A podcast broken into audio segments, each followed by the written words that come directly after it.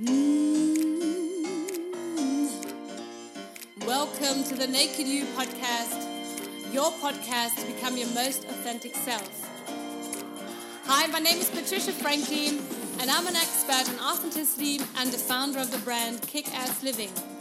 It's my mission to bring out the best in you and to help you strip away those layers of pretense and conditioning that might have been blocking your life all the time so that you can start living a happy, satisfying, a successful, and a joyful life.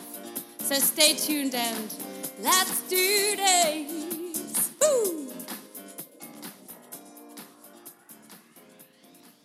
Hey guys, welcome to the Naked You Kick Ass Living podcast. My name is Patricia, and today I want to talk to you about forgiveness and why it's so important to forgive, even if you can't forget. Forgiveness is key for our own authenticity and for our own happiness, and it's still really, really hard to do. Today, I want to talk to you a little, about this a little bit, and I want to give you three steps how you can overcome this and really finally start forgiving others and yourself. So, one of the most important concepts in Buddhism is about forgiving, and in Buddhism, um, they talk about, or Buddhism talks about if you can't forgive somebody, it's like holding a hot coal in your hand and hoping that the other person will be hurt by this. Or even a better quote is by, or a similar quote is by Nelson Mandela, who said that if you can't forgive people, then it's like you are drinking your own poison, hoping that the other person is going to die. And I find this really, really important. And I find this also very striking if you think about this quote that if we hold on to our grudges, if we hold on to our anger, then um, we're actually poisoning ourselves rather than the other person. And what it really does is it doesn't help us or the other person. It really yeah prevents us from becoming happy and living our most authentic and kick-ass life. And in my kick ass living academy in my online program there's a module or there's a lesson about this. And i want to give you three steps today why forgiveness is so important. And number one is to really to start is to really start forgiving yourself for what has happened. And a lot of people can't do that. They think you know oh my god how could i have been so stupid? And why did I let this happen? And I'm a victim. I was only a child. I didn't have any chance and whatnot. And yes, that's all fine. Yeah, you know, that's all. It's all fine. We can't change the past. But the first and the most important step is to really start forgiving ourselves. Every time I get burned myself, I always you know, um, I always have the choice either to remain a victim in the victim area and just say, okay, you know, I've been a victim and um, I was, you know, people would retreat, have treated me badly, and I'm always, I've always, I'm always so unlucky, and you know, and and whatnot and whatnot. Or I have the choice to say, okay, um, what can I learn from this? What what can I learn from this experience? And I'm not talking about that you've had a really traumatic experience in your child, whatever. What can you learn from this in terms of you know, how can I undo it? Because we can't go back to the past and undo it. But what can I learn from this? How can I set better boundaries the next time? How can I prevent this from happening again? And what is the underlying message of this all? And that is a really yeah freeing it, it frees you from all that anger from all the grudge that you're holding on to from all that burning coal from all that fire that you're holding on to and hoping that the other person that did you so wrong is going to die or is going to be hurt as well. And so, really important once you start forgiving yourself, once you start looking into what has happened and looking into, okay, what can I really learn from this? Which is the, that is a much wiser approach than seeking revenge, um, trying to wrong the other person, because that's what just that just creates more hate and more hatred. And the more we hate, the less free we are. The more we are, yeah, we feel torn and we feel angry and sad and frustrated. And the more we feel that all that all these negative emotions the more we burn ourselves the more stress we get and the less free we feel and the less um, happy we are in the long term. And the second step is what i call the understand accept and forgiveness path. And it's all about try to understand what has happened, especially when you've had problems with your parents or some other person, whatever. But, you know, a lot of people that come to my coaching practice, they've experienced very bad things in their childhood or with their families, and just try to understand what has happened, especially when it comes to any kind of abuse, right? Like, especially emotional abuse. Try to understand what did your parents go through at the time. Um,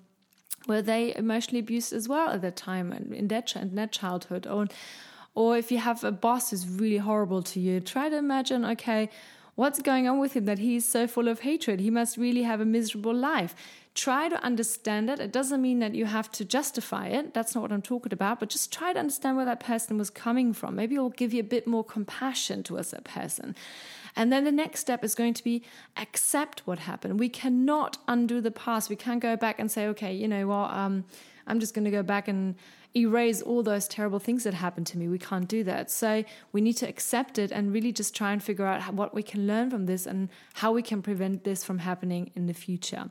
And the last part then is to finally forgive in, in terms of, of letting it letting it go. I've uh, you know I've seen so many people who are in their 60s, 70s, and they're still holding a grudge you know, as soon as you speak to them about somebody in their lives that, you know, especially their parents usually, they completely freak out you know they go crazy and they hold that grudge and they just go yeah but i can't forget that. And if i if i forget that then you know it means it's never been done. But that's not the point. It's not about it's not about forgetting what happened. You can or you will always remember what happened but it's about letting it go by accepting it by understanding it accepting it and in the end letting it go and the last step towards forgiveness is really really, really simple, although it's so hard to do in total.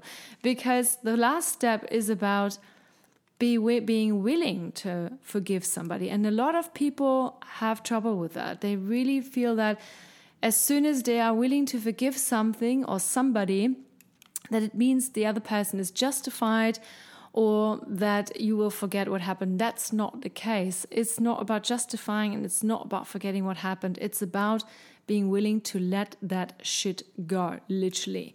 Because again, remember that quote from Nelson Mandela if you can't forgive somebody, it's like you're drinking your own poison, poison hoping the other person is going to die. So, really, you know, you can do that by with a mantra, or you can do that by writing it down. It really, for me, for instance, it always helps me to write things down and to really say, okay, I'm willing to forgive so and so for what has happened to me or what that person has done to me. And please, whoever, if it's the universe, God, or whoever you want to call it, um, please give me the strength to do it. And then just see what happens and then just let it go.